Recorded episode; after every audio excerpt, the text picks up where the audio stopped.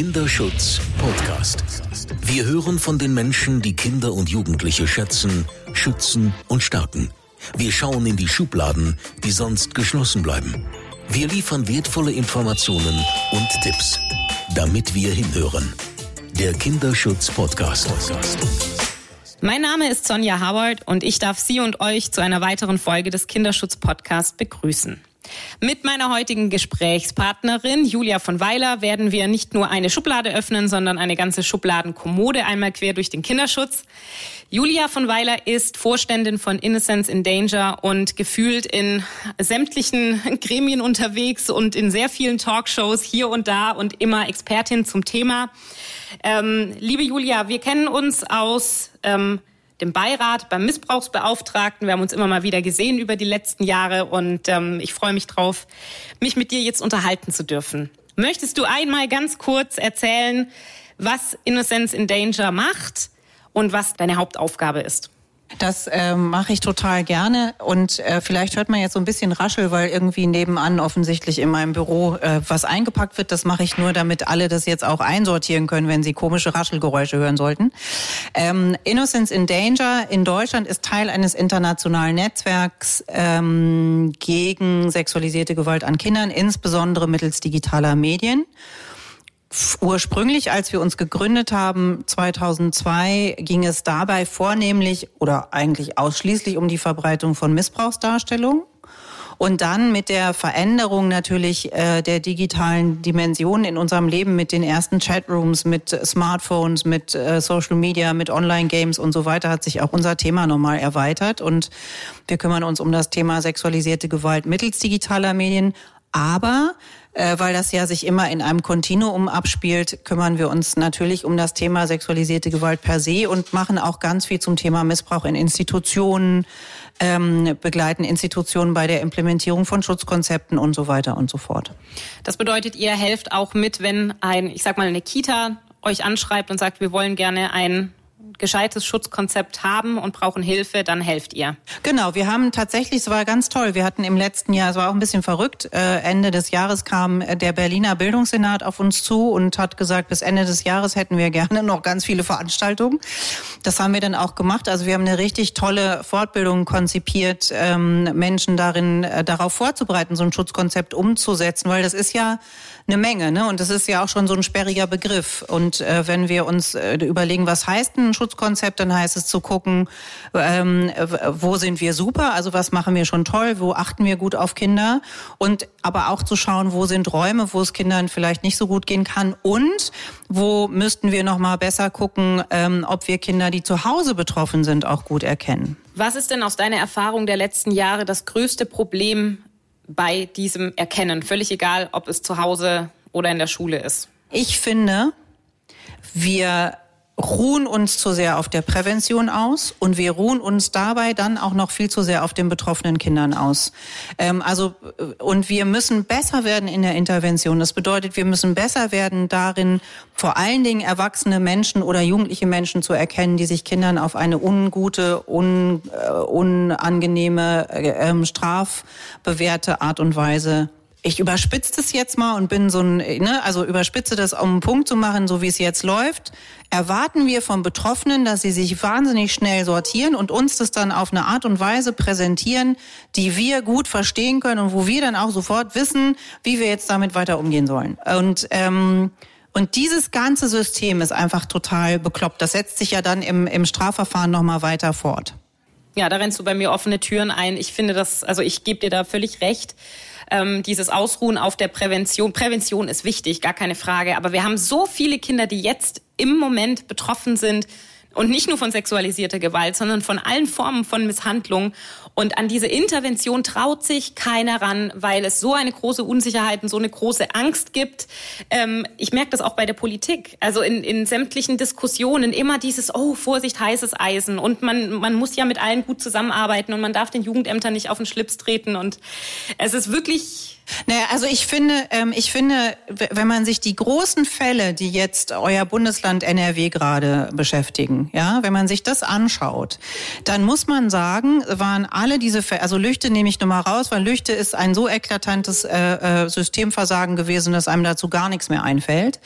Die anderen Fälle, Bergisch Gladbach äh, und auch Münster, sind eigentlich, wenn du so willst, Zufallsfunde gewesen. Und gerade wenn es um die Verbreitung von Missbrauchsdarstellungen geht, dann äh, tun wir oft so, als würden sich die Täter und Täterinnen immer nur digital bewegen. Das ist ja Quatsch, die wohnen ja irgendwo. Die sind ja auch Nachbarn von irgendwem oder Onkel und Tanten oder, äh, oder äh, Schützenvereinkumpel oder leben eben in derselben Gartenlaube wie ich.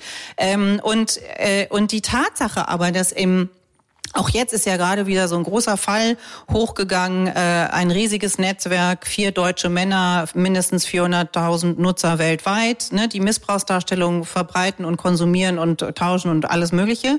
Ähm, die sind, ja, die wohnen ja irgendwo. Und ich finde eben, dass wir da uns mehr trauen müssen. Und ich werde dann ganz oft gefragt, ja, aber was, wenn ich jemanden zu Unrecht beschuldige? Und ich will ja gar nicht, ich will ja nicht, dass du, Sonja Howard, hingehst und sagst, die Erzieherin oder mein Nachbar oder so missbraucht bestimmt Kinder. Ich will aber, dass wir die Courage haben zu sagen, ich mache mir Sorgen. Irgendwas stimmt da nicht und ich möchte gerne, dass sich jemand das genauer anschaut. Entweder mit mir zusammen, weil ich in einer Einrichtung arbeite oder aber in einer Einrichtung oder aber ähm, vom Jugendamt und die müssen dann eben entsprechend ausgebildet sein. Also das, was ich erwarte, ist die Zivilcourage eines jeden einzelnen Menschen unter uns und dann erwarte ich aber, politisch gesprochen, dass das System äh, des Kinder- und Jugendschutzes so gut ausgestattet ist, dass die damit auch umgehen können. Und das bedeutet Erziehungsberatung, Jugendamt, ähm, äh, Familienberatung, Fachberatung. Aber nicht alles landet in der Fachberatung. Und ich finde auch nicht, dass man das erwarten kann. Also ich kann auch nicht als Mutter eines Kindes, das erstmal auffällig ist, überlege ich doch nicht als erstes, hm, könnte das jetzt Gewalt sein oder könnte das jetzt irgendeine andere Entwicklungsauffälligkeit ist, sondern ich gehe dahin wo es mir einfällt. Und da müssen dann Leute sitzen, die sagen, oh, das könnte, da könnte aber auch noch mal was anderes eine Rolle spielen. Ähm, und da müssen wir, da finde ich, ist, also wir sind schon im Vergleich zu vielen anderen Ländern gut aufgestellt, aber da ist echt noch richtig viel Luft nach oben, ganz im Ernst. Gerade im ländlichen Raum. Ja. Auch. Ja, das sind wir ja noch meilenweit von flächendeckend entfernt. Ab. Ja, brauchen wir gar nicht drüber Absolut, zu reden. Ja. Nee, nee. ja, und das ist ein sehr guter Gedanke, den du da gerade angesprochen hast. Dieses, selbst wenn man, ähm, egal an wen man sich wendet, diese offizielle Person muss dann eigentlich wissen, die und die Beratungsstelle gibt es in unserem Umfeld und da können wir weiterhin verweisen, auch wenn wir selber nicht so viel Ahnung haben. Oder ich wünsche mir auch einfach den Mut, also nehmen wir mal an, eine Sozialarbeiterin frisch vom Studium, die dann mit einem Fall konfrontiert ist, wo sie sagt, so, boah, mir fehlt total die Erfahrung, dass die dann eben das auch sagt, so, ich kann das nicht richtig einordnen und ich brauche Hilfe und hol mir die dann auch. Es fehlt irgendwie diese Selbstverständlichkeit im Umgang mit Sorgenkindern in Anführungsstrichen. Genau. Und, ähm, und ich erwarte tatsächlich vom Hilfesystem, dass es sich total selbstverständlich dieser Problematik stellen kann. Und das bedeutet, das System muss so gut ausgestattet sein, also genügend ausreichend ausgebildetes Personal haben. Und dann kann ich mir ja immer noch überlegen und sagen, ich, ich äh, baue mir Spezialberatungsstellen A, B und C und an die verweise ich dann. Aber äh, sagen wir mal, der Einstieg muss ja in je, egal wo ich bin, funktionieren. Beim Kinderarzt, genauso wie bei der Erziehungsberatung, genauso wie im Jugendamt, genauso wie in der Schule. Und, äh, und da muss ich die Leute befähigen, sich das auch äh, auszudenken. Und ein Projekt, das wir haben, äh, das wir jetzt gerade auch dankenswerterweise ähm, durch eine Förderung von Ein Herz für Kinder nochmal erweitern können, ist eine Interventionsschulung, die wir entwickelt haben, ähm, weil wir nämlich genau nach unseren allen Fortbildungen zum Thema Prävention und Aufklärung kommen dann Lehrkräfte oder wer auch immer und sagen, ja toll, und jetzt, Frau von Weiler, und was machen wir jetzt? Jetzt kommt ein Kind und erzählt uns was. Und, und da, und ich finde, das muss unsere Haltung sein, ähm, äh, das Bild, das ich benutze, ist zu sagen, wir müssen das üben, weil wir in dem Moment, in dem wir eine konkrete Vermutung haben, geraten wir in massiven Stress. Und wenn wir in massiven Stress geraten, dann haben wir Angst, Fehler zu machen oder wir werden zu schnell und machen deswegen Fehler oder wir werden zu zögerlich oder, oder, oder. Und deswegen sagen wir, das ist wie eine Erste-Hilfe-Schulung. Wenn wir auf einen Unfall zufahren, geraten wir auch in maximalen Stress und trotzdem muss der Automatismus funktionieren und wir müssen wissen, wie war das nochmal mit, mit äh, Herz-Lungen-Massage und so weiter.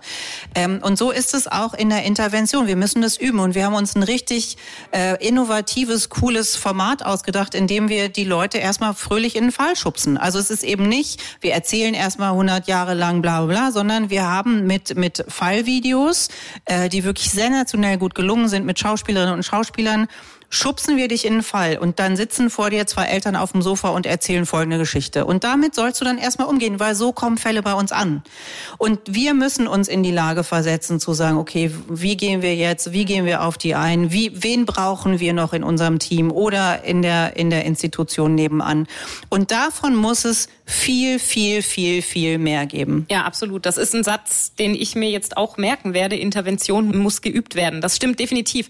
Und das, was du gerade gesagt hast, diesen Stress, in den man gerät, das kann ich auch, obwohl ich so viel in dem Thema unterwegs bin, aber wenn ich in meinem privaten Umfeld einen Fall habe, dann ist es bei mir genau das Gleiche. Diese Stressreaktion und dieses, um Gottes Willen, was mache ich denn jetzt? Und welche, welches Bundesland ist das? Und welche, welche Behörde ist denn da jetzt genau zuständig? Und das ist, es ist wahnsinnig anstrengend. Und ich kann total verstehen, dass sehr viele Leute dann dicht machen und sagen, ähm, oh Gott, ich will eigentlich gar nichts damit zu tun haben. Also ich kann das Verhalten verstehen, so diese Initial Reaction, aber es ist natürlich keine Entschuldigung, Kindern dann nicht zu helfen. Ja. Also du kannst es auch, also du musst es üben und gleichzeitig kannst du es nicht wirklich üben. Das heißt, du musst die Schritte üben. Aber jeder Fall fordert dich ja auf eine andere Art und Weise heraus. Und was wir uns eben auch nochmal klar machen müssen, ist, dass die Erzieher, Erzieherinnen im Kindergarten oder Lehrkräfte in der Schule oder die, äh, die Übungsgruppenleiter und Leiterinnen äh, in Sportvereinen kennen in aller Regel beide beteiligten Personen die Person, die die sexualisierte Gewalt erleidet und aller, aller, aller Wahrscheinlichkeit nach auch die Person, die sie ausübt. Und da wird es dann ganz kompliziert, weil dann äh, entweder ist das ein Kind, das mir besonders am Herzen liegt, oder ist es ein Kind, das ich eigentlich heimlich gar nicht leiden kann, oder ist es, äh, es sind Eltern, die ich besonders nett finde, oder es ist ein Kollege, eine Kollegin, die ich ähm, ganz besonders entzückend finde, oder jemanden, den ich immer schon so ein bisschen ätzend fand, äh, wo ich dann denke, oh Gott, jetzt bin ich, werde ich aber ungerecht. Also ich glaube, dass wir da auch ehrlich sein müssen mit uns und mit den Leuten und sagen, ja, das ist richtig, ich sag's jetzt einmal so, scheiße schwer. Und, ähm, und ständig hinterfragen wir uns, ob das irgendwie so richtig ist. Und gerade deswegen sind wir angewiesen auf Anlaufstellen, die uns dabei unterstützen. Und wenn ich mir überlege, wir waren damals Mitbegründer ähm, Mitbegründerin des Hilfetelefons. Nina gründete sich 2005, da haben uns alle, Bundesregierung, Länder, aber auch Fachberatungsstellen, haben uns gesagt, was für eine Quatschidee, braucht kein Mensch. Finanzierung vergiss es. Unterstützung vereinzelt, aber auf jeden Fall nicht organisiert. Und jetzt leiten Sie das Hilfetelefon der Bundesregierung nach sieben Jahren. Wir haben das sieben Jahre lang aus unseren Spendengeldern finanziert. Und jetzt wird es übernommen von der Bundesregierung. Und ich finde es richtig so. Und es wird eher ausgebaut. Und äh, Silke Noack, die Geschäftsführerin, sitzt trotzdem immer noch da und sagt, wir können eigentlich gar nicht, ähm, äh, gar nicht mehr jeden Anruf entgegennehmen. So, das ist die Dimension, über die wir reden. Das ist krass. Das ist krass. Das ist auch gut, dass du das nochmal so gesagt hast. Wir können eigentlich gar nicht jeden Anruf entgegennehmen. Wir können eigentlich gar nicht jeden Fall so bearbeiten, wie er bearbeitet werden müsste. Und das zeigt einfach die Not, die deutschlandweit herrscht, die Unsicherheit, die alle Beteiligten haben. Und es ist einfach so, jeder, der mit Kindern zu tun hat, kennt sehr vermutlich Betroffene und wie du sagst, eben auch Täter. Also jeder muss sich damit auseinandersetzen und eigentlich schon im Vorfeld überlegen, wenn mir was auffällt, wo wende ich mich dann hin? Und da ist eine, und das ist auch schon so uralt, 2009 hatten wir mal so eine Mini-Förderung vom Bundesfamilienministerium und haben uns mit vielen schlauen Menschen zusammengesetzt, unter anderem Jörg Fegert von der Uni Ulm, äh, Silke Noack Hilfetelefon, ähm, damals Bundesverein zur Prävention und äh, Bernd Herrmann, die ähm, DG Kim und so weiter, ganz vielen schlauen Leuten und haben gefordert, das liegt auch so auf der Hand, haben ein Papier dazu entwickelt und eine der Hauptforderungen, die wir entwickelt haben, war natürlich, flächendeckend in die Ausbildung all derer, die mit Kindern und Jugendlichen zu tun haben und all derer, die dann mit solchen Fällen konfrontiert werden in der Medizin oder in der Juristerei. Und ähm, umgesetzt davon wurde genau noch gar nichts. Null. Ja, also diese, diese Forderung, die wir 2009 aufgeschrieben haben, die kann ich heute eins zu eins so aus der Schublade ziehen und sagen hier, übrigens hat sich nichts dran geändert an diesen Forderungen. Die sind immer noch genauso aktuell, wie sie es auch 2009 schon waren. Und ich finde, dass wir uns, ähm, dass wir uns damit äh, zu viel Zeit lassen. Und ich finde blöderweise auch, dass es viel zu häufig Gremien gibt, die immer noch mal aufs Neue den Status quo erheben müssen. Da, da steige ich dann aus, weil ich so denke, ja, Entschuldigung, also vielleicht irgendein Detail, aber der Status quo ist jetzt wirklich hinlänglich bekannt. Ähm, können wir mal anfangen? Können wir wirklich einfach mal anfangen? Und dann verändert sich der Status quo und dann können wir daraus nochmal Fragen stellen. Aber jetzt nochmal zu untersuchen, wie kommt es zu Missbrauch in Familien oder, äh, äh, oder in Institutionen. Pff, ich finde toll, dass die Aufarbeitungskommission Leute aus unterschiedlichen Zusammenhängen einlädt, sich mitzuteilen ähm, und finde auch, dass daraus wichtige Erkenntnisse gezogen werden können, die sicher total hilfreich sind für die Arbeit. Ähm, und gleichzeitig habe ich manchmal das Gefühl, dass es aber auch benutzt wird, zu sagen, ja, wir müssen das jetzt erstmal nochmal genauer ergründen, bevor wir wirklich loslegen können. Und da muss ich sagen, nee, müssen wir nicht. Das wissen wir eigentlich schon. Genau, und das wissen, das wissen wir eben auch nicht nur äh, seit vor zehn Jahren, als der große Missbrauchsskandal und runder Tisch und so weiter kam, sondern es haben ja schon genug Betroffene ja. eben auch vorher schon ja. gesprochen. Also es liegt alles auf dem Tisch. Ähm, man kann überall anrufen, in jeder Beratungsstelle, in jeder Kinderschutzambulanz. Die werden alle aufzählen können, was alles schief läuft. Du hast gerade das Thema auch mit, mit ähm, hier der Justiz angesprochen. Völlig miserabel oder gar nicht ausgebildete Richter und ja. Richterinnen, die keine Ahnung nee. haben, was ein Trauma ist. Und das sind unsägliche Zustände in Deutschland im Jahr 2021, wo so viel Wissen eigentlich sehr einfach vermittelt werden kann. Und es wird einfach nicht gemacht. Und man kann nicht darauf warten, dass die Leute es freiwillig machen. Und ich merke es einfach in je, mit jeder Institution, mit der ich zu tun habe. Es kommt immer auf das Engagement von engagierten Einzelpersonen an, die das dann am besten noch alles aus eigener Tasche zahlen. Ne? Das ist ja dann das Nächste und, äh, und dann eben dranbleiben. Genau, Entschuldigung, aber es ist halt, also es ist eine Daueraufgabe, die geht auch nie weg. Ne? Also so und darauf, das muss einfach mal klar sein. Und ich glaube schon, wenn man sich jetzt den Bundeshaushalt anschaut, dann wird äh, sicher wahnsinnig viel Geld ausgegeben für die Kinder- und Jugendhilfe. Das ist auch gut so. Und trotzdem reicht es aber auch noch nicht. Und ich glaube aber auch fest daran, wenn wenn es uns gelingt, ähm, da qualitativ besser zu werden ähm, und besser und schneller und, und, und qualifizierter eingreifen zu können, dann werden sich die Zahlen auch irgendwann verändern und dann wird es sich rechnen.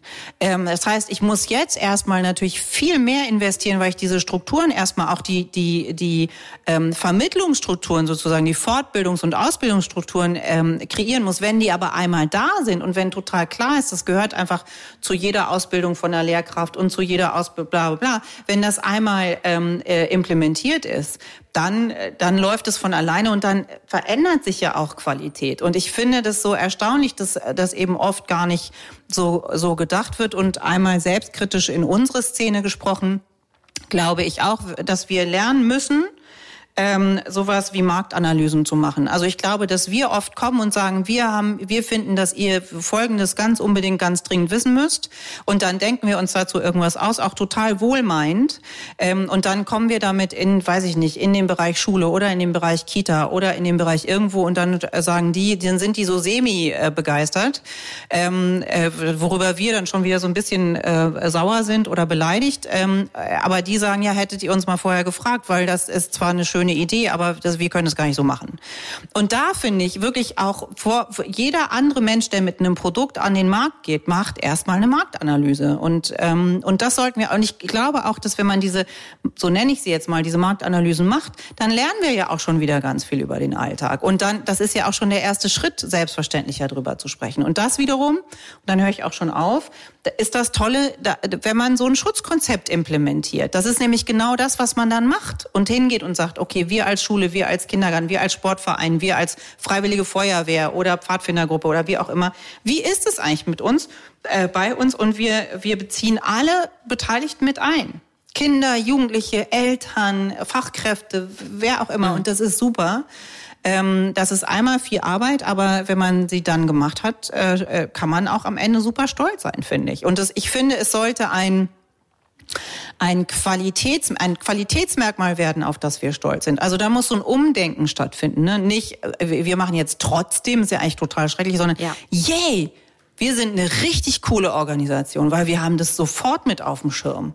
Ähm, und wir wissen, wie wir damit umgehen können. Und oft ist es ja dann noch so, oh, die kümmern sich um Gewalt und um sexuell, sexuellen Missbrauch, so, oh, das ist weird. Da muss ja irgendwas, da kann ja irgendwas nicht stimmen, ne?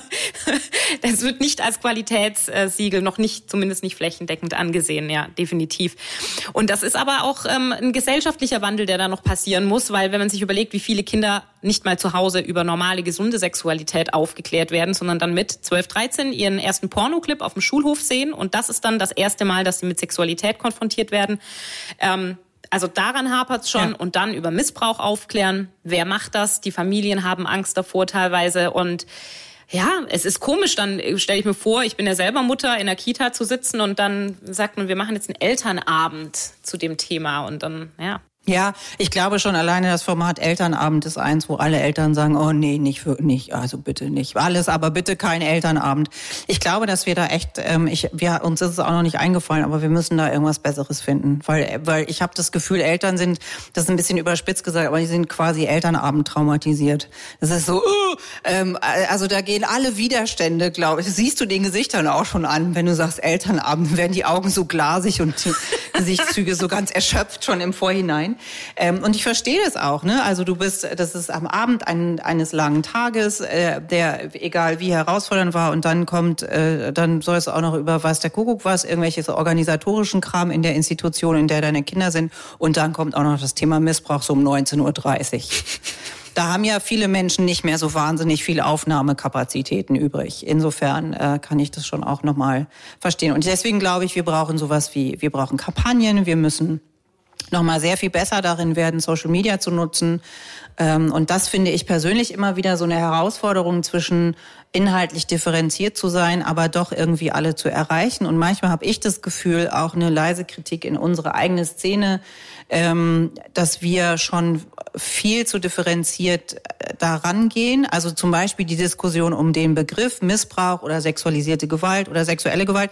Das find, ich finde gut, dass wir uns auf einem, auf einem äh, fachlichen Niveau darüber Gedanken machen. Aber ich bin ganz ehrlich, Sonja, froh, dass Menschen leicht über das Wort, über, über Missbrauch sprechen können. Und ich möchte jetzt nicht in einer Schulung als allererstes sagen, bitte benutzen Sie dieses Wort, aber nicht mehr benutzen Sie stattdessen ein anderes Wort. Ja, ähm, ganz sondern erstmal ne, müssen wir es, und das finde ich ist unsere Aufgabe. Wenn wir Fortbildungen machen, wenn wir aufklären dazu, dann ist es unsere Aufgabe, das Thema handelbar zu machen für mein Gegenüber und besprechbar zu machen.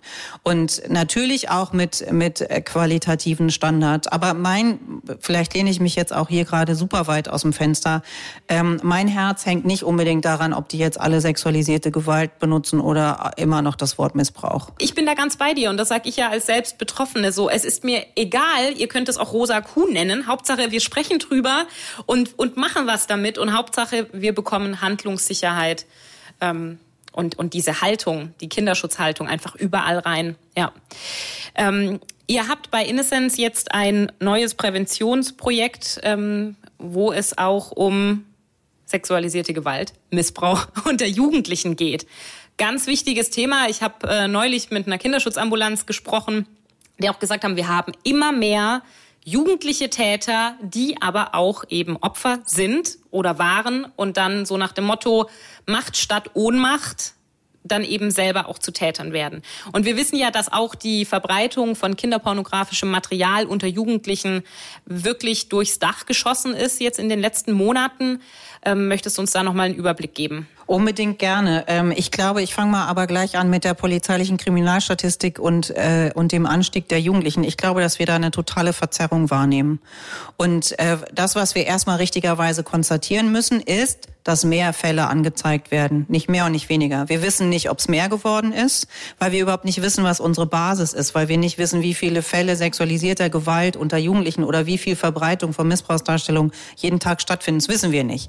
Aber also deswegen ist es erstmal, und ich finde, dass darüber immer so eigenartig geredet wird, ist erstmal eine positive Nachricht, so bescheuert es klingt.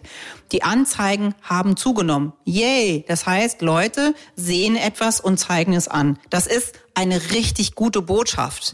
Ähm, und Blöderweise sehen wir in der polizeilichen Kriminalstatistik immer noch nur die Spitze des Eisberges, weil die wenigsten Anzeigen, die wenigsten. Die Mikado-Studie hat herausgefunden, die ist 2015 erschienen, dass ein Prozent aller Fälle, Sonja, ein Prozent den Strafverfolgern und oder Jugendämtern bekannt werden. ein Prozent. Nicht zehn, nicht zwanzig, ein Prozent. Das heißt also, das ist immer noch ein wirklich geringer Anteil. Trotzdem gut, dass mehr Fälle angezeigt werden. Ich glaube gleichzeitig auch, dass, äh, dass der Anstieg unter Jugendlichen eine Verzerrung darstellt, ähm, die sich erstmal auch aus etwas Positivem ergibt, nämlich, dass Leute genauer hingucken und das dann auch zur Anzeige bringen. Das ist aber unter Erwachsenen nicht gleichermaßen der Fall.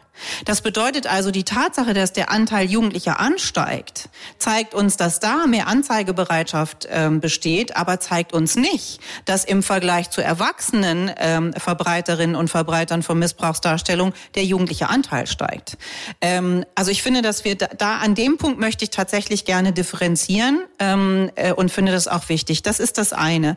Und das andere ist, dass wir eben auch mehr hinschauen und, äh, und dass wie die Erwachsenen dann eben an einen Punkt kommen, wo sie sagen, so, das zeige ich jetzt an. Das machen sie aber, wenn es in einer unserer Fortbildungen stellen wir äh, in Teams und in Kollegien die Frage, ähm, was würden sie machen, wenn sie mitkriegen, dass ihr Kollege oder ihre Kollegin in der Pause gerne mal ein Porno schaut?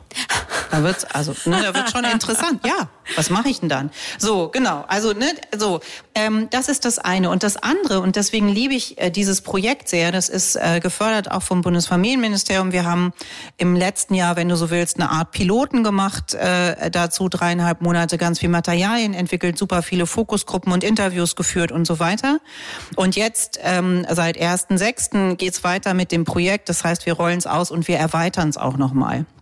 Und in den Fokusgruppen, ähm, wir haben mit Jugendlichen gesprochen natürlich, wir haben und zwar mit Jugendlichen aus allen möglichen Bildungshintergründen, wir haben mit Erwachsenen gesprochen, wir haben mit Fach, äh, mit Eltern gesprochen, wir haben mit Fachkräften gesprochen. In jeder einzelnen dieser Unterhaltungen wurde uns mindestens eine schwere Sexualstraftat berichtet. Wow. Und wenn wir dann die Erwachsenen gefragt haben, also ne, wir haben die zu ihrer ihren Erfahrungen in der Jugend gefragt. Und wenn wir sie dann gefragt haben, wie seid ihr damit umgegangen? Habt ihr euch irgendjemandem anvertraut? Gab es, wir haben insgesamt mit knapp 100 Erwachsenen geredet, einen Mann, der sich seinen Eltern mitgeteilt hat und die dann auch äh, äh, erfolgreich intervenieren konnten. Einer von, also unter vielen. Wenn wir uns die Speak-Studie angucken, dann sagt die uns, 52 Prozent aller Jugendlichen erfahren sexualisierte Gewalt durch einen anderen jugendlichen Menschen. Das ist Wahnsinn. Ein bisschen mehr als die Hälfte. Jeder zweite jugendliche Mensch. Das ist richtig viel. Und für uns war das nochmal so interessant, weil wir kamen aus diesen Fokusgruppen und dadurch, dass das Projekt so gedrängt war, haben wir natürlich super, super viele Gespräche in sehr kurzer Zeit geführt. Und das Spannende ist, und da merkst du dann eben auch nochmal, was das mit dir selber macht, ist, theoretisch wissen wir das ja auch. Wir wissen es auch irgendwie praktisch. Aber wenn du das dann über vier Wochen hinweg jeden Tag so in deine Birne gehämmert bekommst und auch immer mit einem persönlichen Erlebnis, dann merkst du so, boah, ist das viel. Oh, ist das anstrengend. Das hält, das, äh, das will ja eigentlich keiner mehr wissen. Aber das müssen wir wissen. Und das Tolle an diesem Projekt ist, dass wir mit den drei jugendlichen Zielgruppen arbeiten, nämlich mit denen, die sexualisierte Gewalt erleiden, mit denen, die sexualisierte Gewalt ausüben und mit denen, die sexualisierte Gewalt beobachten oder anvertraut bekommen und nicht wissen, wie sie damit umgehen sollen. Mhm. Und dann natürlich auch mit deren Elterngruppen und in den Workshops für Eltern oder auch und natürlich auch mit den Fachkräften. Und da, da, da hast du eigentlich bildet sich in diesem Phänomen auch auch also auch beim Thema äh, Übergriffe unter Kindern bildet sich die ganze Problematik und Komplexität ab. Weil ich in aller Regel Täter, Täterinnen, und das sage ich in diesem Fall sehr bewusst so, Opfer und auch Bystander kenne als Lehrkraft, als Schulsozialarbeiterin, als äh, Trainer, Trainerin in einem Sportverein. Und das macht es schwer für mich. Und, ähm, und da mit den Erwachsenen daran zu arbeiten, mit den Fachkräften und eben auch, äh, wir haben es dann genannt, Fachkräfte und alle die, die mit Kindern ehrenamtlich und hauptamtlich arbeiten, weil wir, weil uns zum Beispiel die Leute aus den Landessportbünden gesagt haben, äh, wir sind doch keine Fachkräfte und wir, wir irgendwie doch finden wir schon, die nein finden wir nicht. Okay, auch eine Erkenntnis. Die konnten mit dem, Be die hätten sich unter dem Begriff Fachkräfte gar nicht angesprochen gefühlt. Die wären gar nicht gekommen, weißt du? Eine andere tolle Erkenntnis, ähm, es wurde auch im Antrag, haben wir immer von Peergewalt gesprochen. Peergewalt bedeutet Gewalt unter Gleichen. Ja, das können Erwachsene sein, das können Kinder sein und auch Jugendliche sein. Dann haben wir also, dann habe ich äh, in den Fokusgruppen mit den Jugendlichen haben wir die gefragt, wisst ihr, was der Begriff Peer bedeutet? Langes Schweigen und dann sagte ein Jugendlicher, Ist das nicht, ähm, das, ähm, da, das ist doch das, worauf man steht, wenn man am Wasser ist, oder? Ein Pier. Wow. Nächste wow. Okay. wichtige Erkenntnis. Mit dem Begriff Peergewalt können die überhaupt nix anfangen. Der sagt ihnen genau null.